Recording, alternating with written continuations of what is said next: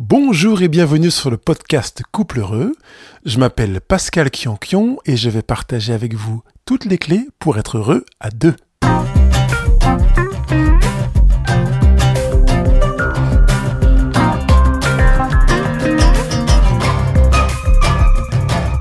Chercher à comprendre est une manière d'aimer. Et c'est pas forcément évident euh, de convaincre son conjoint qu'on est dans une démarche qui consiste à vouloir l'aimer. Alors comment faire pour réellement apprendre à le comprendre?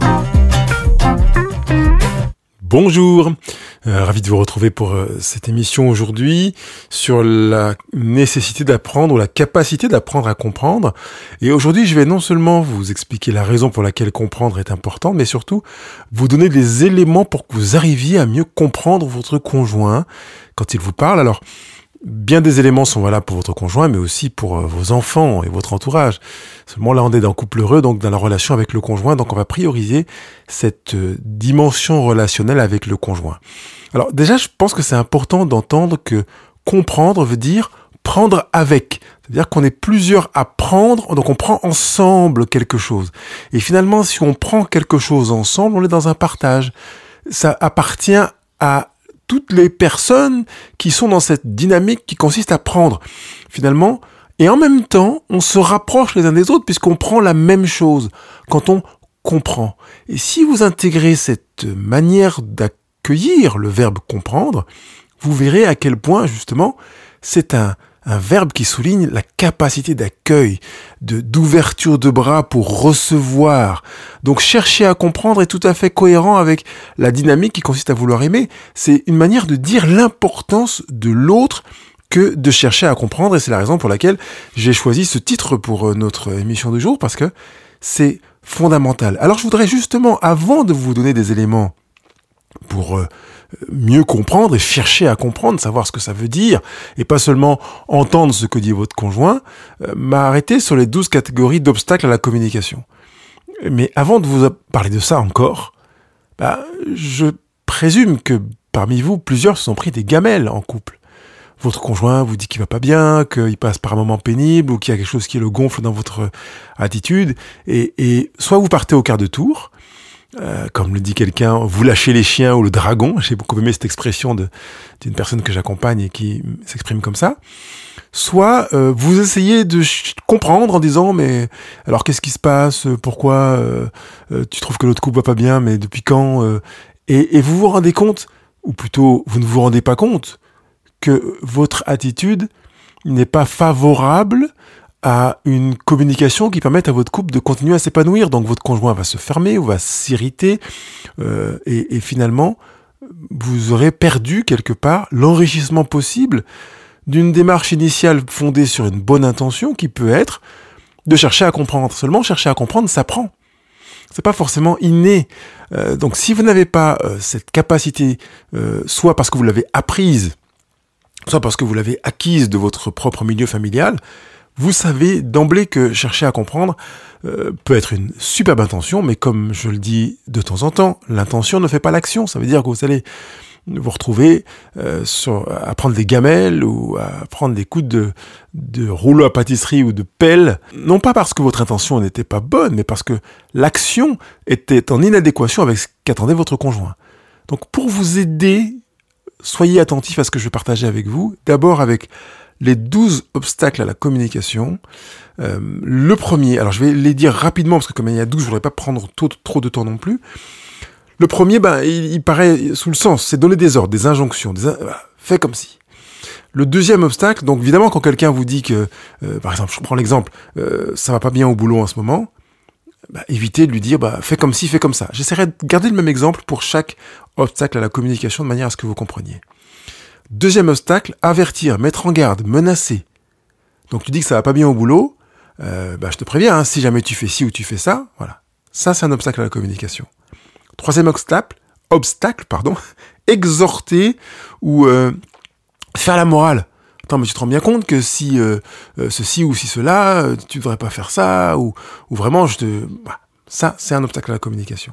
Quatrième obstacle, c'est conseiller, fournir des suggestions ou apporter des réponses. Alors je sais que cet obstacle est difficile à intégrer quand on est dans, dans un naturel conjugal, de dire que quand on conseille, qu'on apporte des réponses, qu'on propose des choses, eh bien c'est un obstacle à la communication. Oui, c'en est un, parce qu'en fait, on donne un conseil à quelqu'un qui en demande un. On apporte des réponses à quelqu'un qui nous pose une question. Et même encore, il est parfois tout à fait possible qu'on vous pose une question et qu'on n'attende pas de réponse. Et c'est parfois piégeux parce qu'on se dit, mais il m'a demandé, il m'a posé une question, il m'a dit comment tu ferais ça, je lui donne et il n'est pas content. Parce qu'en fait, parfois poser une question est une approche qui consiste à se mettre en relation avec soi-même, pas forcément avec l'autre. Donc parfois, en vous posant la question, votre conjoint euh, est en train de réfléchir pour lui-même, il n'attend pas de réponse.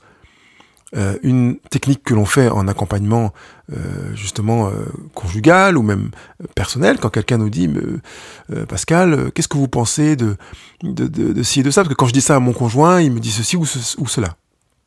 Je pourrais, pour ne pas répondre à la question, parce que c'est pas forcément une attente de réponse, lui dire Et vous, qu'est-ce que vous en pensez? Ça veut dire qu'on va faire un effet miroir et ne pas donner de réponse à quelqu'un qui ne tient pas à avoir une réponse. Si la personne tient à avoir une réponse, elle nous donnera les moyens de savoir que c'était pas une question rhétorique, ça veut dire une question qu'elle se pose à elle-même, ou une question qu'elle pose comme ça en l'air. C'est une question pour laquelle elle veut véritablement une réponse, elle attend une réponse. Donc ça, c'était le quatrième obstacle, ne pas conseiller, fournir de suggestions ou apporter de réponses. Cinquième obstacle, c'est donner des leçons. Euh, persuadé par la logique, argumenter, chercher à motiver. Mais tu sais, si tu fais ça et tout ça, ou bien euh, ben c'est quand même normal que euh, tu aies vécu ça, parce que vu que ceci et cela, voyez et on aime bien, en plus, dans ce genre de situation, montrer qu'on a eu raison, qu'on a une analyse juste de la situation. Et généralement, bah, pour pas dire quasiment systématiquement, ça consiste à faire que l'interlocuteur en face se ferme. Si votre conjoint se ferme quand vous essayez de lui faire comprendre un raisonnement logique, comprenez que c'est normal. Alors il y en a qui parmi nous sont dans la logique pure. Ils disent mais c'est pas cohérent, c'est tout, tout à fait légitime compte tenu de ci et de ça. Eh ben, il y a eu telle et telle situation. Sachez que vous êtes en train d'utiliser un obstacle à la communication. Euh, certaines femmes notamment souffrent euh, de se retrouver avec un conjoint qui est en permanence en train d'argumenter. Bon, ça existe dans l'autre sens, euh, bien entendu, mais ce que j'ai le plus entendu dans l'accompagnement, c'est le témoignage de femmes qui ont euh, l'impression d'être face à un plaidoyer argumenté, logique, etc. Euh, non pas que euh, ce soit mal en soi dans certaines situations, mais que l'homme est dans cette logique cohérence cognitive et que bah, c'est parfois ça va pas parce que quand on est dans les tripes, on a pas envie d'être dans la tête. Quand une, un conjoint, femme ou homme, dit qu'il y a quelque chose qui lui fait mal, bah, il n'a pas envie d'être dans sa tête, il a envie d'être dans sa douleur, dans son soma, dans son ressenti, et pas dans un intellect analytique. Sixième obstacle à la communication, c'est de juger, de critiquer, de blâmer, de désapprouver. Donc vraiment, euh, là, je trouve que ton attitude, c'était pas cool. Hein. Euh, ça, vraiment, c'est un obstacle à la communication, vous le saviez. Ou bien à ta place, j'aurais pas du tout fait ça comme ça. Hein. Ou bien c'est quand même normal que ceci et cela t'arrive parce que septième obstacle à la communication, attention, préparez-vous, parce que c'est pas forcément évident à entendre, c'est complimenter, approuver, féliciter. Waouh, c'est génial ce que tu as fait. Oh là, je te dis chapeau, hein, vraiment, là, tu as, fait preuve de courage, ou oh, c'est chouette, euh, vraiment, tu as, fait du beau boulot.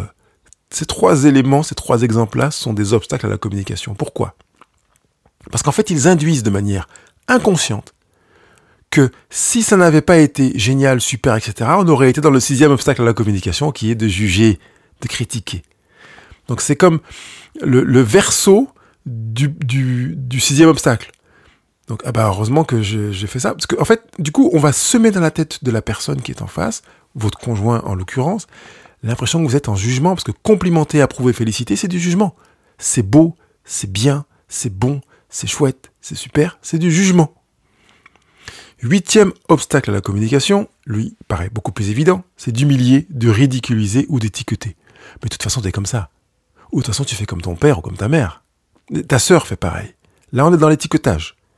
Ridiculiser. Attends, mais d'où tu pensais que, en faisant ceci ou cela, ça passerait et que ça aurait un résultat différent de ce que tu as vécu? C'est normal. On est dans la ridiculisation qui en plus se mixe avec le jugement et humiliation en même temps, avec le même exemple que j'ai employé là, correspond pour l'exemple. Euh, et t'es fier de ce que t'as fait là. Tu trouves que c'était bien. voyez, là on est en plus dans la moralisation, donc je fais un petit cocktail entre plusieurs obstacles de la communication. En disant ça, je me rends compte que c'est... J'aimerais que vous preniez la mesure que c'est grave. On n'est qu'au huitième obstacle. Mais que ce genre d'attitude est grave dans, un, dans une relation conjugale parce qu'en fait, elle tente à laisser comprendre au conjoint qu'il est un gamin, qu'il est incapable, qu'il est trop petit. Et on est en train de frôler avec la manipulation mentale et avec même le pervers narcissisme où on va euh, faire souffrir l'autre parce qu'on se fait du bien. En réalité, regardez-moi dans les yeux, même si vous ne faites que m'entendre euh, dire à quelqu'un, parce que tu crois que c'était... Euh, là, c'était brillant ce que tu as fait, vraiment. Quel est l'intérêt en fait? Si ce n'est de se dire que moi, je n'aurais jamais fait comme toi. Voyez Il n'y a aucun bénéfice pour la personne qui est en face d'entendre ça. Vous êtes en mesure de comprendre qu'en fait, vous n'en avez rien à faire de votre conjoint, et que vous êtes en train de tirer la couverture à vous pour dire, moi j'ai beaucoup plus d'intelligence, de sagesse et de maîtrise qui fait que jamais je n'aurais commis la même erreur que toi. Vous comprenez à quel point c'est grave. Parce que humilier quelqu'un, c'est pour moi systématiquement grave, inacceptable. Je dis pour moi, vous avez entendu que j'ai dit pour moi, pour vous, je vous laisse gérer vos propres valeurs. Mais à partir du moment où on est en train d'humilier, de ridiculiser, et l'ironie fait partie de cette approche-là, d'ailleurs je crois que j'évoquerai tout à l'heure, euh, fait euh, vraiment, montre de la gravité de notre aptitude à regarder quelqu'un avec une condescendance et presque à l'écraser de la pointe du pied comme on le ferait avec un mégot. Neuvième obstacle à la communication, c'est d'interpréter, de diagnostiquer ou d'analyser. Euh, pour, je dirais de manière un peu imager, c'est de faire de la psychologie de comptoir parfois. Donc euh, on, est vraiment dans une euh, situation dans laquelle ça peut paraître euh, anodin, mais ça ne l'est pas tant que ça.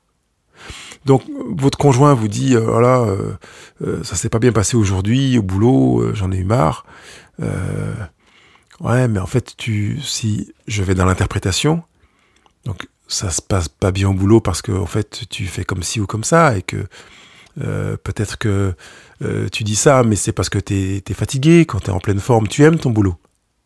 Bah euh, non. Pourquoi interpréter comme ça? On verra tout à l'heure comment chercher à comprendre, donc comment utiliser plutôt un, outil qui sera fécond. mais là, vraiment, on est dans l'interprétation diagnostique qui n'est pas du tout féconde et qui fait que, en plus, la personne a le sentiment d'être jugée. Vous entendez que finalement, dans cette démarche, on est jusqu'à la neuvième, au neuvième euh, obstacle, pour l'instant, on est dans une approche qui, compte, qui, peut contenir en quasi permanence une forme de jugement. Donc dès que vous avez le sentiment que ça ressemble à du jugement, vous pouvez savoir euh, que vous êtes dans le grand chapitre des obstacles à la communication. Dixième obstacle, eh bien, c'est euh, de consoler, d'épauler, euh, de faire en sorte que la personne se sente mieux et, et qu'elle euh, euh dépasse son émotion. Euh, par exemple, non, mais écoute, oui, j'entends que c'était difficile pour toi aujourd'hui, mais ça va aller, allez, rassure-toi, on, on, fera face, ou bien tu peux compter sur moi, je suis là, ça va aller, tiens bon, t'es pas toute seule. Ou, on n'est même pas passé dans la, généralisation, qui est aussi un obstacle, hein, mais c'est une bonne intention encore de rassurer, comme pour complémenter qui était le septième obstacle. Seulement quand vous euh, cherchez à rassurer, à consoler, à épauler, vous niez la force de l'émotion de la personne. Vous liez l'impact de ce qu'elle est en train de partager. C'est la raison pour laquelle c'est un obstacle à la communication. Donc on va éviter d'entrer dans cette tentative de rassurer, qui est finalement très fréquente et qui l'est également beaucoup, je trouve, dans un rôle parental. Où notre fils, notre fille nous dit, oh là là, j'ai la boule au ventre, j'ai peur pour, mon examen demain, tout ça, et on lui dit, mais non, écoute, ça va aller, euh, t'as bien bossé. Bon, alors ça va le faire. Tu peux respirer et prends le cool. bah oui, papa, en fait, euh, tu t'en fous complètement de ce que je ressens, quoi. J'aurais aimé avoir une oreille qui euh, soit en mesure de me comprendre, de m'entendre dans mon ressenti, parce que euh, ça m'est difficile de vivre la situation. Hein. Onzième obstacle à la communication, c'est d'enquêter, de questionner, euh, de, trouver des motifs, des explications, de chercher à résoudre le problème.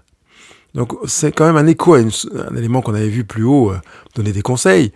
Mais euh, voilà, on cherche à résoudre le problème. Alors on peut être à l'écoute de son conjoint en disant ah bon mais qu'est-ce qui s'est passé? Ah il s'est passé ci et ça et ça, d'accord. Et, et, toi qu'est-ce que tu as fait toi en fait? Bah j'ai fait ci, j'ai fait ça, j'ai fait ça. Est-ce que tu as essayé ça ou ça? Non, j'ai pas essayé ça, mais j'avais pas. Bah écoute, peut-être que tu peux l'essayer parce que du coup ça pourrait faire que le problème soit résolu. Et voilà, on est dans une démarche qui a pour objet de soutenir, de consoler, d'épauler.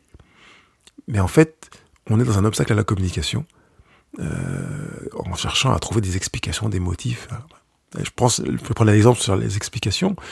Euh, oui, mais si t'es comme ça, c'est aussi parce que c'est ton tempérament. Euh, donc, tu peux être bienveillante avec toi, parce que vraiment, t'es, tu, tu, t'es, meilleure cuisinière que, que tu ne le penses, et c'est pas parce que ta mère dit ceci et cela que, voilà, vous voyez, on est dans une démarche qui consiste à, finalement, essayer d'analyser, d'expliquer, dans le onzième obstacle à la communication. Et puis le douzième, c'est se mettre en retrait, faire de l'humour, faire diversion, euh, pour éloigner la personne du problème et, finalement, c'est moi qui rajoute, noyer le poisson.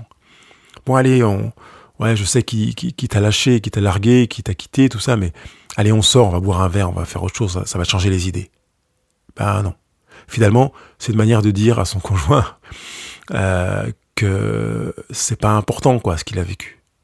Son meilleur ami l'a quitté, enfin a décidé de ne plus être ami avec elle ou avec lui, et parce que on veut lui faire du bien, on a envie de lui changer les idées finalement, ouais, vraiment, c'est une manière de nier son problème. Donc, je vais pas aller beaucoup plus loin sur ces obstacles, mais vous avez vu, vous avez les 12 obstacles à la communication qui sont là, présents, et qui peuvent véritablement vous aider à éviter de faire de ces boulettes. Alors, je sais que votre intention de départ, elle est, dans la plupart des cas, bien fondée, ça veut dire que vous voulez faire bien, vous voulez soutenir l'autre, vous voulez l'aider, vous voulez lui montrer que vous l'aimez, que vous êtes là avec lui, alors si vous voulez faire ça, évitez les 12 obstacles que je viens de vous présenter et utilisez l'approche que je vais vous présenter maintenant pour chercher à comprendre de manière à faire en sorte que l'autre se sente aimé. Alors on n'est pas en mesure de piloter la capacité émotionnelle de l'autre et dire que si je fais ça, il va se sentir aimé. On est dans une approche rationnelle hein, sur couple heureux, donc euh, on va pas euh, télécommander l'émotion euh, altruiste, mais on sait que en ayant dans cette dynamique que je vais vous présenter maintenant, vous avez de plus grandes chances de faire que l'autre se sente aimé parce qu'il va se sentir exister. Alors comment faire pour chercher à comprendre en faisant en sorte que l'autre se sente aimé Le maître mot va tourner autour de la question. Parce que la question est un signe d'intérêt. C'est un moyen de tisser un lien avec une personne. Donc, plutôt que d'envisager de donner des réponses, de donner des conseils, de, venir euh, chercher à consoler, à rassurer ou à dire non, non, ça va aller, t'en fais pas, on va y arriver, on va plutôt utiliser la question pour créer du lien. Parce que vous avez marqué que les 12 obstacles à la communication ne créent pas du lien. Ils créent une distanciation du lien, une, laxité du lien. Donc là, on va travailler avec une mission numéro une qui consiste à tisser du lien pour l'intérêt de de, je vous laisse deviner, eh ben de l'autre. Bah oui. Mon conjoint passe par un moment difficile, c'est son intérêt qui prime. C'est principe, euh, c'est un principe qui peut trouver son fondement dans une approche presque thérapeutique, je dirais. Si quelqu'un est malade et a un accident et que vous l'amenez aux urgences euh, à l'hôpital, euh, même si c'est vous qui l'avez amené et que vous êtes le héros, on va centrer son attention sur la personne qui a souffert, qui a l'accident. Parce que c'est important de se focaliser sur la personne qui souffre, pas sur la personne qui va bien, entre guillemets. Donc, si vous allez mal, votre conjoint va focaliser son attention sur vous, et dans l'autre sens, ça sera également valable. Par contre, on va me dire, bah oui, mais Pascal, mais si on est tous les deux pas bien du tout, eh ben, si vous êtes tous les deux pas bien, vous aurez à vous amuser, à centrer votre attention sur l'autre quand même, et en même temps euh, à trouver un équilibre pour la centrer sur vous dans les moments où l'autre vous, sera en mesure de se centrer sur vous. Alors on est dans une situation qui n'est pas évidente et pour laquelle je dirais que il est préférable peut-être que l'un des deux décide de se mettre en veilleuse pour le bénéfice de l'autre parce qu'en fait ça sera un moyen de faire en sorte qu'un moment viendra où l'autre pourra entendre. On n'est pas euh, n'existe pas d'échelle de la douleur et de la difficulté qui permettrait de dire oui mais mon problème est plus grave que le sien donc c'est important que elle ou il focalise d'abord sur mon problème et puis après je prendrai le temps de l'écouter lui ou elle. Bah non, ça n'existe pas. Ça veut dire que il y a un moment où l'un ou l'autre va décider de dire allez, je mets la priorité sur l'autre et quand l'autre ira mieux, on verra mon problème ou ma situation euh, difficile. Donc d'abord la question, la question égale lien. Pour visualiser, quand vous posez une question, vous envoyez un lien. Et à chaque question que vous allez poser, vous allez renvoyer un lien. Ce qui fait qu'à force, vous allez renforcer ce lien. Parce que c'est une nouvelle corde qui, se qui, qui s'envoie. C'est pas un seul fil qui va servir à, à, faire véhiculer chacune des questions. À chaque question, vous envoyez un lien. À chaque réponse, retour à la question, la personne qui vous répond euh, ou vous pose une question renvoie un lien. Ça veut dire qu'on va finir par devenir euh, liés l'un à l'autre par une, euh, j'allais dire presque un câble au bout d'un moment. C'est une corde tellement balèze qu'elle tient euh, et qu'elle vous pourra justement tenir en situation difficile. Toujours sur la question, le mieux est de poser des questions ouvertes. Ça veut dire qu'on va éviter les questions fermées. Question fermée, c'est une question à laquelle on répond par oui ou non. Alors, ta journée s'est bien passée? Oui. Question fermée. Ça va bien? Non. Question fermée. Une question fermée ne permet pas de tisser du lien. Elle permet de résoudre rapidement une situation et je préfère que l'on utilise des questions fermées pour du, du blabla quotidien. Quoi. Il reste du lait ou, ou tu veux manger euh, maintenant, tu as faim ou tu préfères manger plus tard? Bah plus tard, maintenant, voilà. Question, elle est, elle est presque fermée celle-là. Mais vous comprenez que on est sur quelque chose d'efficace la question fermée n'est pas euh, aidante pour le lien parce qu'elle a pour objet d'être efficace. Or, dans une relation, on n'en a rien à faire de l'efficacité. Ce qui compte, c'est le lien. Ce qu'on veut, c'est avancer ensemble.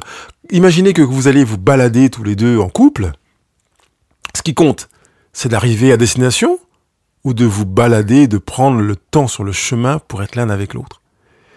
Si vous voulez aller à destination, au lieu de le faire en marchant, prenez un hélico, hein, vous irez plus vite, ou une moto.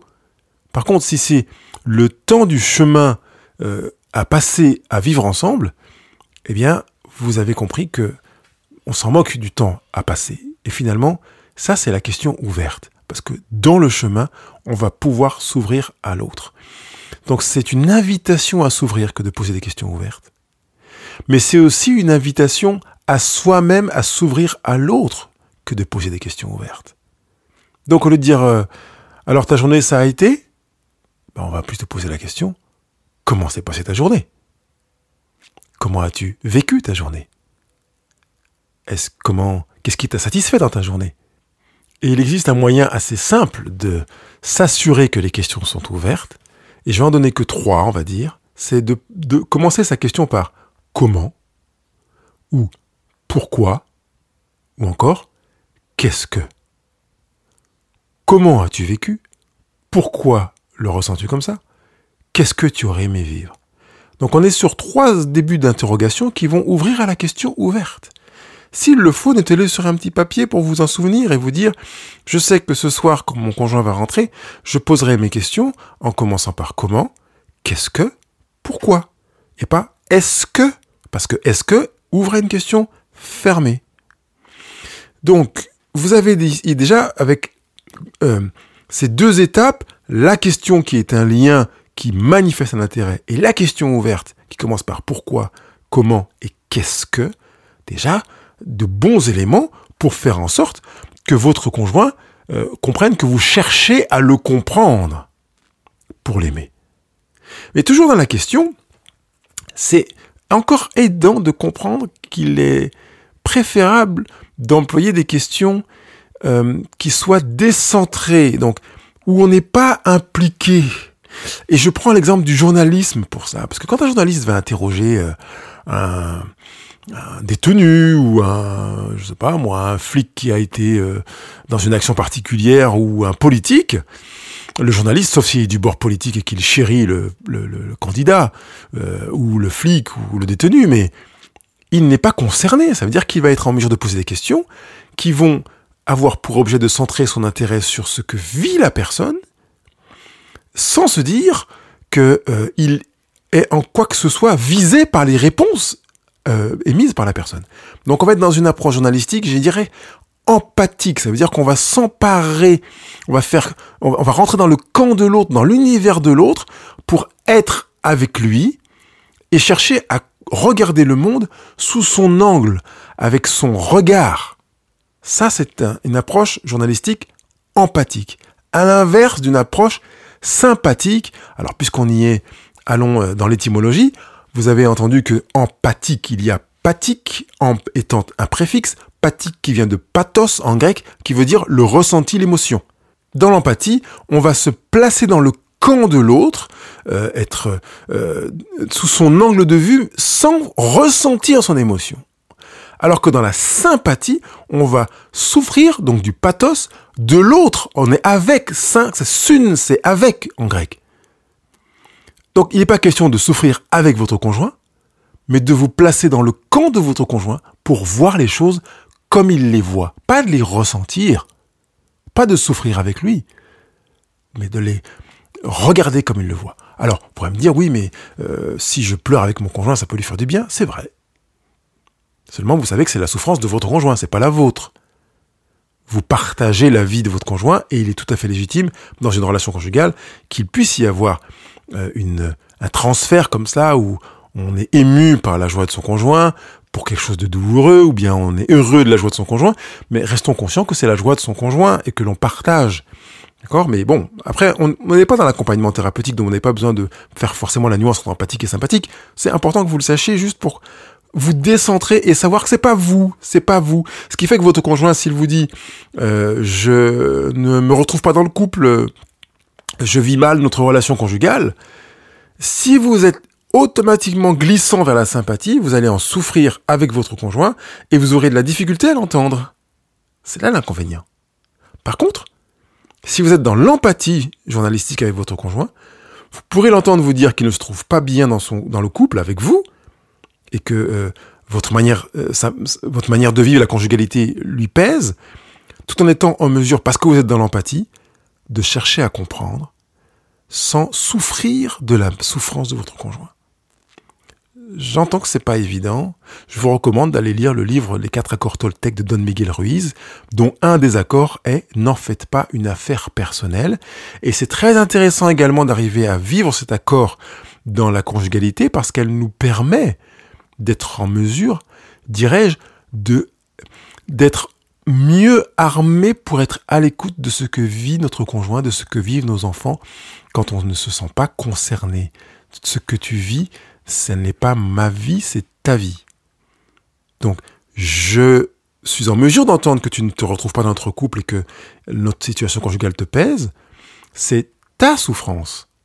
Je l'entends comme étant ta souffrance je n'en fais pas forcément une affaire personnelle en me disant oui, mais de toute façon, ça veut dire que tu me rejettes. Parce qu'évidemment, c'est sans doute en résonance avec ce genre de choses. Est-ce que ça veut dire que tu vas me quitter? Est-ce que ça veut dire que j'ai des défauts? Est-ce que ça veut dire que je suis pas capable? Est-ce que ça veut dire que je suis pas à la hauteur? Est-ce que ça veut dire que euh, tu trouves que euh, je suis pas aimable? Si je suis dans cette approche de raisonnement, de pensée, de croyance, j'aurais une grande difficulté à être dans l'empathie. J'aurais plutôt euh, envie d'être dans la sympathie et peut-être même parfois de lui rentrer dedans. Non mais t'exagères, pourquoi tu dis ça quand même avec tout ce que je fais?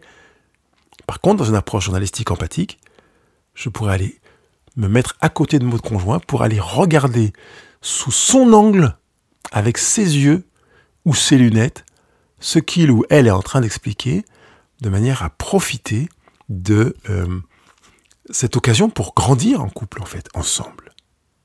Alors, j'ai dit quelques exemples, j'ai donné quelques exemples depuis le début de cette émission. Euh, je pense à euh, un autre exemple, peut-être ça se passe mal au travail, je n'aime plus ce que je fais, euh, j'ai l'impression de devoir faire du présentéisme. Alors, justement, en évitant de tomber dans les obstacles à la communication, comment pourrait-on accueillir un conjoint qui nous dit ça? Ça se passe mal au boulot, j'aime pas ce que je fais, j'ai l'impression de devoir faire preuve de présentéisme. Je suis là, comme si je sers à rien. Je vous propose de prendre cet exemple euh, comme un exercice euh, que je vais illustrer pour euh, vous permettre de comprendre un peu et de voir comment pourrait se dérouler un temps d'écoute dans lequel je vais chercher à comprendre. Donc on a bien compris ce que dit le conjoint. Je pourrais lui dire, tu n'aimes plus ton boulot?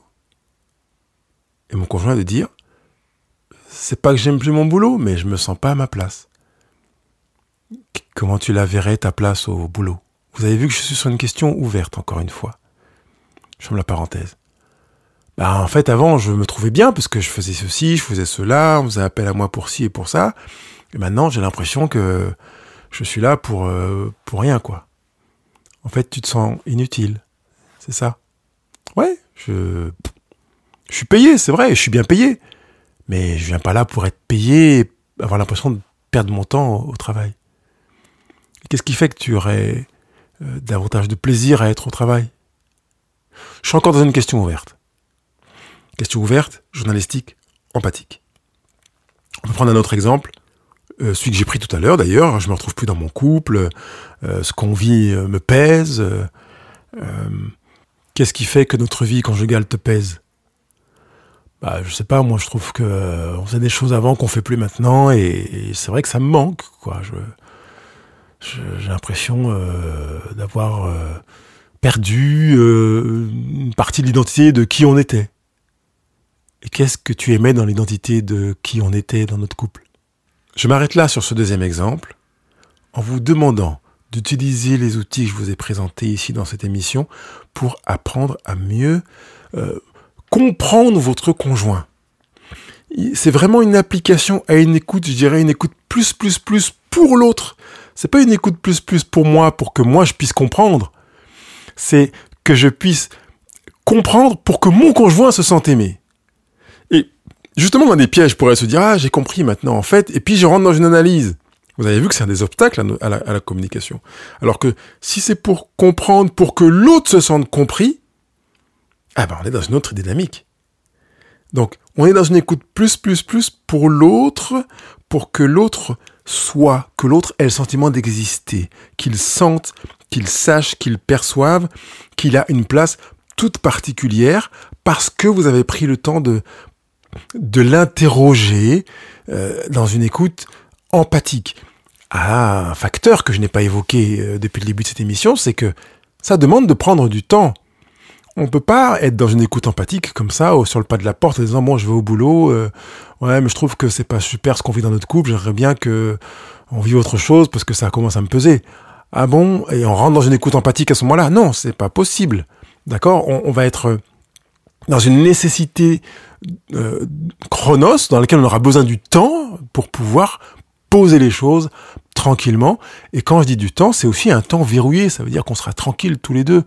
Euh, il n'y aura pas de téléphone, il n'y aura pas les enfants, il n'y aura pas de voisins, personne ne peut frapper à la porte, etc.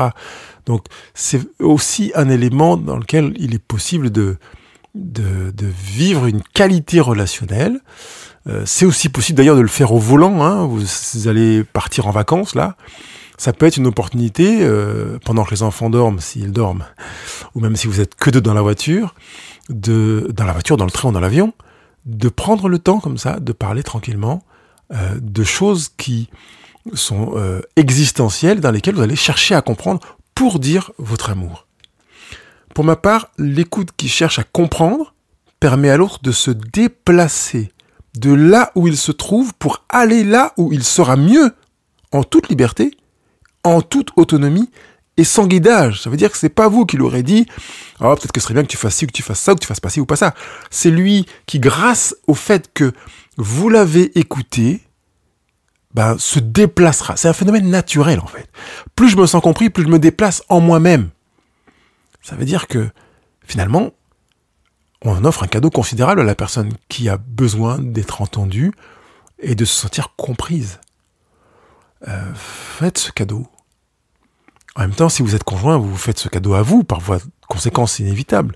Mais faites-le à votre conjoint parce que vous savez que ce sera pour lui une super opportunité pour continuer à grandir en lui-même, surtout si vous n'en faites pas une affaire personnelle comme on l'a évoqué, même si ça touche à votre conjugalité, comme l'exemple que j'ai donné, euh, je me sens pas bien dans notre couple, euh, parce que ça permettra au conjoint de se déplacer, d'avancer, d'évoluer, de grandir, de s'interroger, de vous interroger et parfois même de se retrouver dans autre chose que ce pourquoi il se sentait mal initialement, parce qu'il peut se rendre compte que finalement ça n'a rien à voir avec votre couple, mais ça a à voir avec lui-même, puis avec voilà. Donc vraiment, faites ce cadeau et vous verrez que ce sera un moyen pour vous d'être plus heureux en couple et de manifester davantage d'amour ou de faciliter l'accueil de votre amour par votre conjoint ou votre conjointe. Si vous avez aimé cette émission, je compte sur vous pour mettre des étoiles sur les réseaux sociaux et puis pour la partager aussi avec des personnes qui sont autour de vous et qui ont peut-être besoin de ce sujet. Hein. Vous avez peut-être pensé à, tel couple, à tel autre, ou à tel autre, qu'il soit ami, famille ou collègue. Et euh, vous pouvez, euh, même de manière anonyme, parce que parfois ça peut être aussi un beau cadeau, euh, d'imprimer un petit document ou mettre un petit mot en disant je te propose d'écouter cette émission qui m'a fait du bien, ou bien qui peut te faire du bien, et vous lui mettez ça sur son bureau ou dans la cuisine, et il ou elle pourra aller l'écouter sans même savoir que c'est vous qui avez fait ce cadeau. Hein. C'est parfois aussi un beau cadeau que de faire un cadeau anonyme.